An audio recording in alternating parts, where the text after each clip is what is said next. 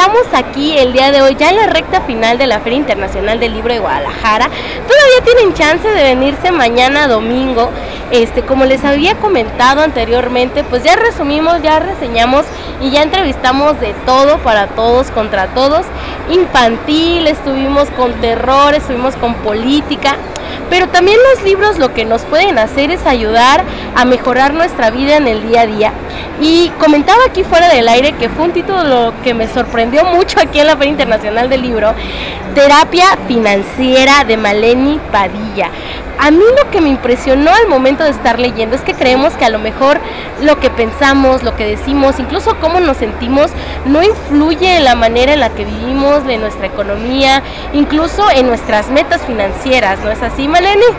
Así es, pues muchas gracias por, por estar aquí, por darte el tiempo de conocer terapia financiera. Y sí, como bien lo mencionas, a veces creemos que una cosa no tiene nada que ver con otra. Y de hecho es como la pregunta que más me hacen, ¿no? ¿Cómo de, psicóloga me fui a las finanzas y cómo es que construí el proceso? Y la verdad es que es justo eso, o sea, es, es darte cuenta que todo en la vida tiene que ver con la psicología. Todo. Yo me di cuenta de eso afortunadamente cuando estaba estudiando la carrera y y este y no me arrepiento de haberlo hecho a pesar de que después me dediqué a finanzas y todos me decían pero es que ya no haces nada de lo que de lo que estudiaste pues no la verdad es que al contrario la vida financiera está completamente ligada a nuestras creencias a nuestro crecimiento a nuestro desarrollo a cómo nos a cómo aprendimos y a cómo percibimos la vida y qué es lo que queremos de ella y entonces por lo tanto pues cómo nos desarrollamos en, en cómo usamos el dinero porque al fin y al cabo el dinero es un medio que nos permite lograr muchísimas cosas. Entonces se vuelve un un, ente que cubre nuestras necesidades y la psicología se dedica a eso, identificar cómo es que cubrimos nuestras necesidades en la vida lo que acabas de decir, cubrir necesidades, ¿no es así? Algunas veces, bueno, para que sepan todos aquí, yo voy a terapia. y la terapia algunas veces lo que me dice es de que algunas personas estamos en terapia sí porque estamos estresados y sí porque eh, nos puede dar ansiedad y todo, pero que viene a, a veces este estrés de problemas estructurales, ¿no? O sea, de cómo, cómo no voy a estar estresado si no puedo cubrir mis necesidades básicas. Exactamente. Pues mira, terapia financiera está basada en el modelo terapéutico que yo trabajo y qué gusto que vayas a terapia, todos la necesitamos en algún momento de la, de la vida.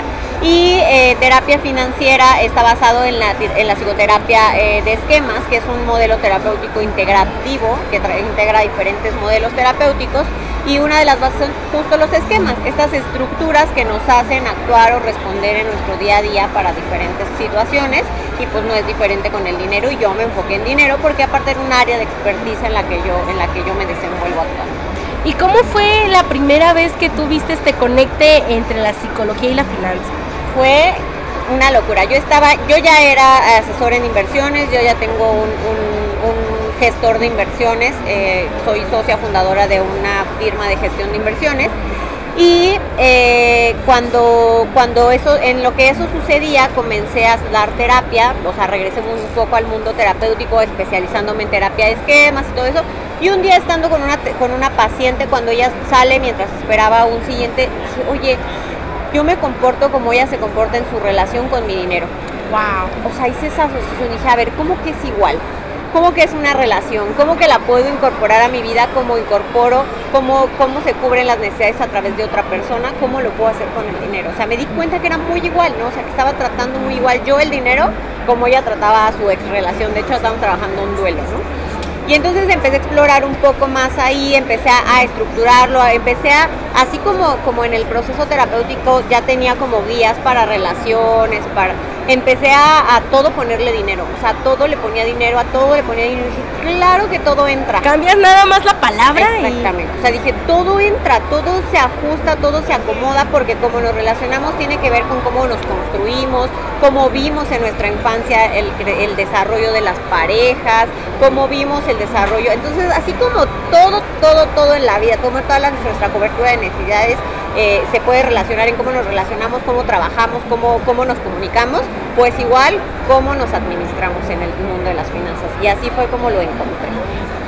Miren, para ahora sí, para no mentirles, Maleni tiene una formación tanto en, la, en el área de la psicología y también en el área financiera. Y esto que nos dice es súper importante. ¿Cómo manejamos el dinero, no? Más que nada, ¿qué es lo primero que hacemos cuando tenemos dinero, no? Estos pequeños chistes chascarrillos de que ya me llegó la quincena y ya al día siguiente es como la debo toda, ¿no? O ya me, ya me debo todo el aguinaldo.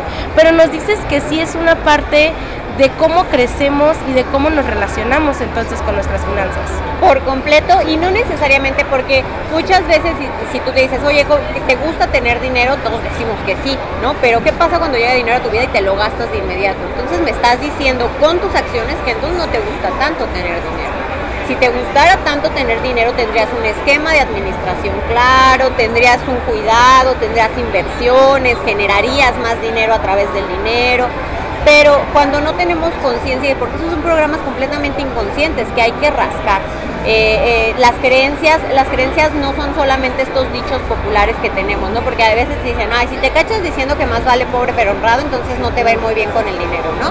Y es como de, pues no, podrías nunca decir eso y no tener una buena relación porque lo interiorizaste toda nuestra construcción tiene que ver con lo que escuchamos, con lo que vemos, pero también cómo nosotros lo interpretamos. Como personas, como, con personalidad, interpretamos las situaciones de manera diferente. Entonces, seguramente si, si tienen hermanos, pueden ver que aunque vivieron la misma familia, crecieron de la misma modo, los trataban relativamente igual, no son iguales, no tienen los mismos comportamientos, no están estudiando lo mismo, no les gustan las mismas cosas y eso no tiene que ver con que los criaron de manera diferente, tiene que ver con sus personalidades.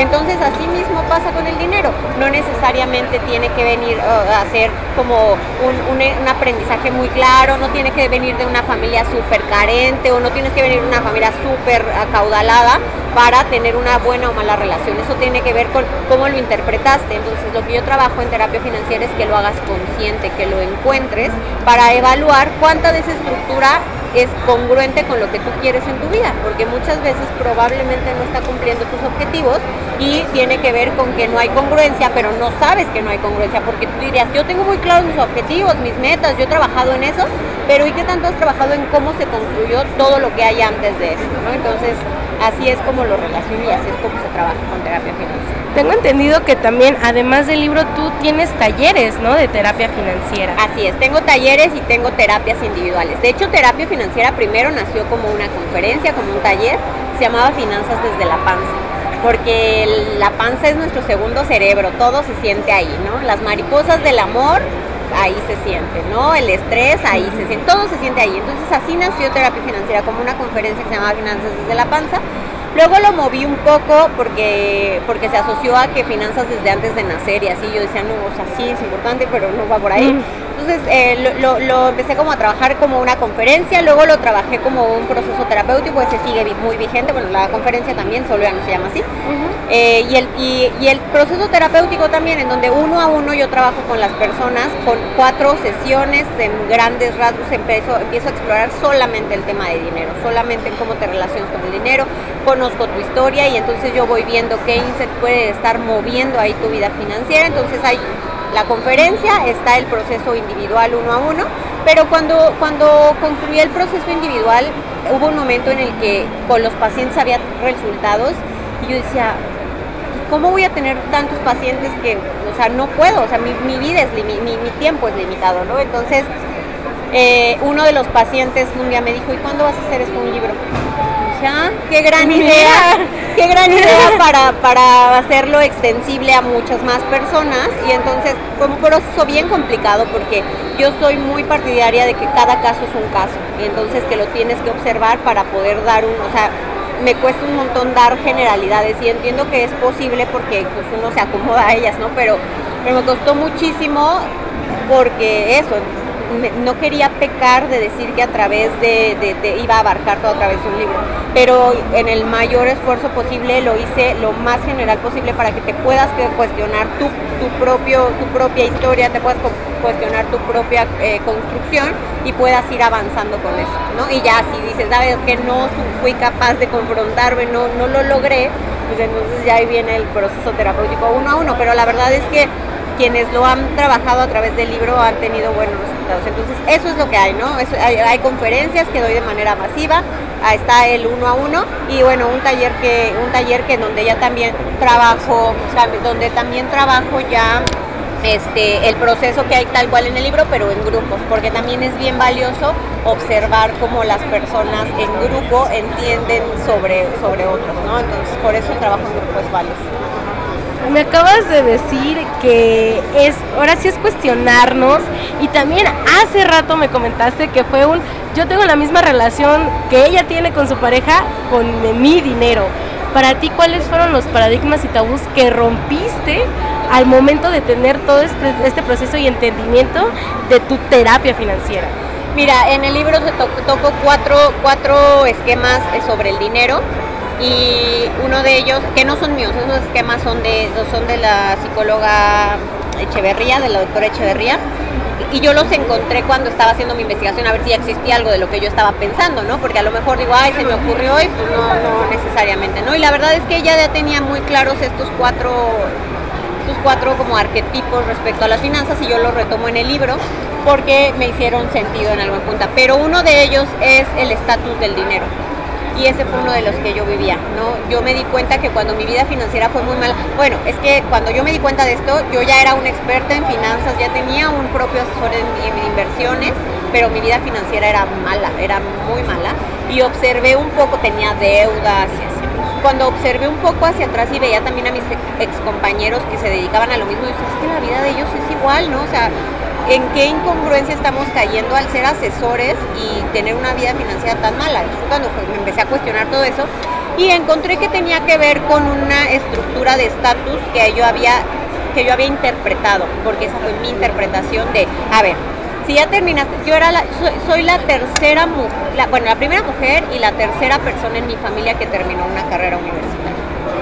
Entonces, la carga que eso representó fue, a ver, si ya terminó esta carrera, tienes que moverte diferente a tu entorno, ¿no? No puedes tener lo mismo, no puedes comer en los mismos lugares, no puedes, no puedes usar la misma ropa. Entonces, como que comencé con ese estatus que, que, interpreté porque nunca fue mostrado por parte de mi familia, sino más bien, y aparte luego yo cuando veía que mis papás se sentían súper orgullosos porque, porque me pude comprar esto, porque los pude invitar a comer, y entonces como que ellos sintiendo la satisfacción de, lo está logrando, pero no era necesariamente que lo estaba logrando, es que estaba intentando mostrar que lo estaba logrando, ¿no? Entonces ahí fue donde eh, comenzó como un, un problema, ¿no? Después tuvo que ver con con, este estatus de, imagínate, después de ser la primera, la tercera profesionista en la familia, tener un gran trabajo, de que en los primeros tres años tripliqué mi sueldo de manera así, empecé a ganar 7 mil pesos y de repente ya el tercer año yo ya ganaba a veces 50 mil pesos porque estaba en ventas y entonces, o sea, eso también se tenía que notar según la interpretación que yo le había dado, ¿no? Entonces comencé a viajar, que se note visualmente. Exactamente, ¿no? Porque para sentir, porque además también eso reflejaba como en mi familia la satisfacción, ¿no? De, ay, mira, Maleni ya viaja porque ya le va muy bien, porque no sé qué, ¿no? Y no era que me fuera muy mal, el tema era que no lo estaba administrando de manera correcta, que no lo estaba haciendo bien. No era que no me fuera bien, era que no lo estaba haciendo bien porque lo estaba haciendo por una razón incorrecta que era como se tiene que notar. Entonces yo no quería ir, pero decía, bueno, pero se tiene que notar, tiene que ser diferente. Y luego me volví empresaria. Entonces imagínate, subía, yo cada vez más le ponía más peso a mi responsabilidad de mostrar algo, ¿no? Porque después de ser la tercera mujer, después de, de, tener un buen trabajo, después de haber escalonado de manera bastante exitosa en mi vida profesional, después me volví empresaria y puse mi propia empresa. Entonces, además, ¿qué se piensa? Que un empresario, pues un empresario le va muy bien y muestra esto y hace esto. Entonces, de hecho, de hecho, ahí afortunadamente nunca caí en esa trampa, pero todos me preguntan por qué yo no tenía un coche, ¿no? Porque yo no tenía un coche. La verdad a mí no, no, no, no, me hace falta, ¿no? Como yo lo manejo y lo, que yo hago no me hacía falta. Y a mí el transporte público me encanta, es raro, pues creo que por eso, por eso psicóloga. Gracias a que siempre observaba las interacciones en el transporte. Y, y entonces eh, o sea, eso, como que estos cuestionamientos externos que yo adoptaba y vivía y, y, y trascendía mi vida, pues lo hice muy mal, ¿no? Y cuando me di cuenta de eso, fue cuando puse una pausa y dije, a ver, arréglalo, ¿es lo que tú quieres o es lo que necesitas mostrar? ¿Por qué lo necesitas mostrar? Porque yo lo había interpretado así, ¿no? Porque yo había interpretado que eso era lo que seguía, que eso era lo que tenía que hacer. Y es como cuando sales de la escuela, después te encuentras un trabajo, después te encuentras una pareja, después te casas, después tienes hijos, el caminito. Ese caminito trazado, me di cuenta que yo lo seguí y ese caminito trazado tenía que ver con el estatus, se tiene que notar. Y entonces lo hice muy mal, ¿no? Porque me endeudé, porque tenía, no podía, o sea, ya no podía, porque cuando te vuelves emprendedor, o sea, quien quiera emprender, que sepa que el primer año va a ser muy miserable, porque, porque porque así es, porque no, porque, o, si no es así, que bendecidos son de que, de, que su negocio funciona desde la primera, ¿no? Y entonces yo viví ese camino miserable fingiendo que no era miserable, ¿no? O sea, entonces eso fue lo que hizo que, que tuviera tanto, tanto descontrol y pues cuando hoy lo agradezco, ¿no? Porque gracias a eso surgió terapia financiera, gracias a eso trabajé eso primero en mí y lo construí, lo construí para compartirlo con otros porque porque es bien valioso que te conozcas y que traces tu propio camino y que identifiques qué te interesa a ti y que veas cómo lo que interpretaste te puede servir o no y cómo lo puedes reinterpretar, porque no todo está perdido. Ahora sí, no hay mejor maestro que el que ya pasó. Sí, exacto, exacto. Y aunque nadie experimente en cabeza ajena, es muy bueno que te permitas observarlo para ver cómo, cómo encontrar este tipo de cosas eh, que te pueden ayudar a mejorar a ti y cuestionarte a ti ciertas cosas que a lo mejor a mí me hubiera gustado cuestionarme antes. No, y creo que además todos estamos de acuerdo que a veces el dinero sí tiene mucho arraigo de, de qué tanto valgo yo, ¿no? Y eso puede ser un discurso que, que a la larga nos haga daño. Muchísimo, porque ¿sabes qué pasa? que ahí es dirigirse desde lo que tienes y no desde lo que eres. Y entonces lo que, lo que tengas nunca llega suficiente nunca es suficiente. Siempre va a haber un nuevo teléfono, siempre va a haber un nuevo coche, siempre va a haber una casa más grande, siempre va a haber un nuevo ciudad que conocer, siempre va a haber un nuevo lugar al cual viajar, siempre va a haber un nuevo mundial al cual ir, siempre va a haber, o sea, siempre va a haber algo más en lo que puedas utilizar el dinero y que, te permita demostrar lo que eres. Y no necesariamente tiene que ver con eso lo que eres. Tiene, eh, y entonces yo de lo que reflexiono mucho sobre el libro es que te cuestiones qué eres tú y no importa lo que tengas que es importante cubrir tus necesidades, claro, pero cubrirlas porque las quieres cubrir, no porque las tienes o porque tienes, o sea, no, cuidar el quiero y el tengo. Y entonces ver cuál es tu camino por lo que tú quieres, por lo que tú quieres construir, lo que tú quieres proyectar y no necesariamente por lo que tienes que hacer de acuerdo a según cierto estatus. Y recordar que el cuestionamiento es incómodo. El cuestionamiento es súper, súper incómodo porque te puedes dar cuenta de que a lo, mejor, estás en un lugar que no quieres, ¿no? Entonces, al momento de terminar las páginas de tu libro, ¿qué es lo que vamos a trabajar? Mira, eh, ahorita que decías del cuestionamiento es incómodo, fue maravilloso. Cuando estábamos haciendo la edición del libro me preguntaban, ¿estás segura que quieres que se llame terapia financiera? Porque terapia es un, es un un término que puede asustar a las personas y que pueda hacer que no, que no lo quieran adquirir. Y entonces lo que la, mi respuesta fue se va a llamar terapia financiera porque yo necesito personas que quieran trabajar, que estén dispuestos a aceptar el reto de un proceso terapéutico, porque eso es terapia financiera, es un reto terapéutico respecto a tu proceso hacia la riqueza, ¿no? Es, es identificar que, eh, y, eso es lo que encuentras, es identificarte, cuestionarte, observarte y después estructurarte de acuerdo a lo que tú quieres y, eso es lo que permite que puedas generar la vida que realmente necesitas y no la que, la que, pueda, la que puedas, eh, puedas haber seguido en la escalera a la que te subiste, ¿no? Y bueno, una de las frases con las que, con la que inicio el libro y que, que a mí me gustó mucho cuando la leí, por eso la adopté, es que la riqueza es la capacidad de disfrutar plenamente la vida. Entonces, eso es lo que encuentras en terapia financiera, cuestionarte si estás disfrutando plenamente la vida y si de eso te está permitiendo administrar, generar, desarrollar el dinero, porque el dinero es hoy el vehículo, hoy vivimos en un sistema que nos guste o no, el dinero es el vehículo para todo para todo. O sea, un día un paciente le dije, necesito que hagas tus objetivos. Y me dice, los financieros, y le dije, dime cuál no es financiero. Todos tienen finanzas, todos ay, que autocuidado, ok, comer es autocuidado y comer necesita dinero. Entonces, todos los objetivos tienen un componente financiero involucrado. Algunos tienen mayor peso financiero, algunos no, pero si, si los básicos están cubiertos de manera financieramente, o sea, si tú tienes para comer cada mes, para pagar tu casa, para, vas a tener tranquilidad para desarrollarte Y es la pirámide de Maslow, que la, también la abordo, ¿no? O sea, si, si, si tú tienes, un, si tú tienes eh, claridad de que no pasa nada en tu, en tu, no está en riesgo tu estabilidad de vida, puedes avanzar, entonces ahora me quiero sentir seguro y entonces ahora me quiero relacionar y entonces ahora me quiero desarrollar y ahora y entonces ahora quiero ser eh, darme autorrealización. Pero si, si tú no tienes la base económica para comer y tener esa tranquilidad, ¿qué te vas a andar preocupando por tu autodesarrollo y tu, no hay manera, no hay manera. Entonces eso es súper Era justo lo que, lo que comentábamos al principio, ¿no? De que al primero necesito sentirme segura, necesito una cama, necesito un techo, necesito comer. Ahora sí, para de ahí ver para dónde jalamos, ¿no? ¿Qué es lo que quiero?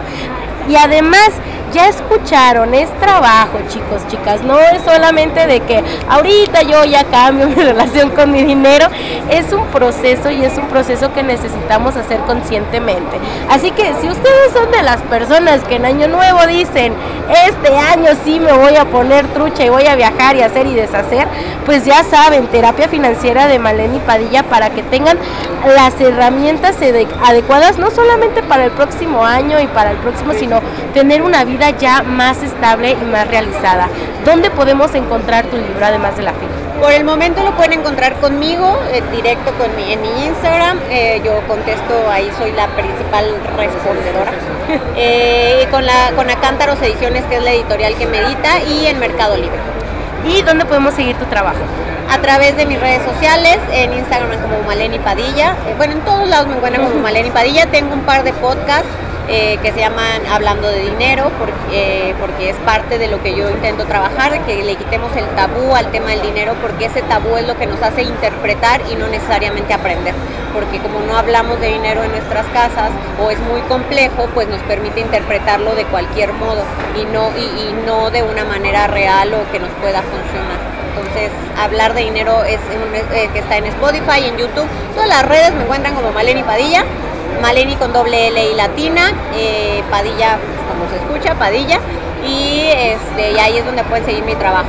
Muchísimas gracias por tu tiempo, Maleni. Muchísimas gracias a ti, qué gusto que pudimos hacerlo y qué gusto que conozcan mi trabajo y que puedas compartir. Y ya escucharon, terapia financiera de Maleni Padilla. Seguimos aquí en la Feria Internacional del Libro.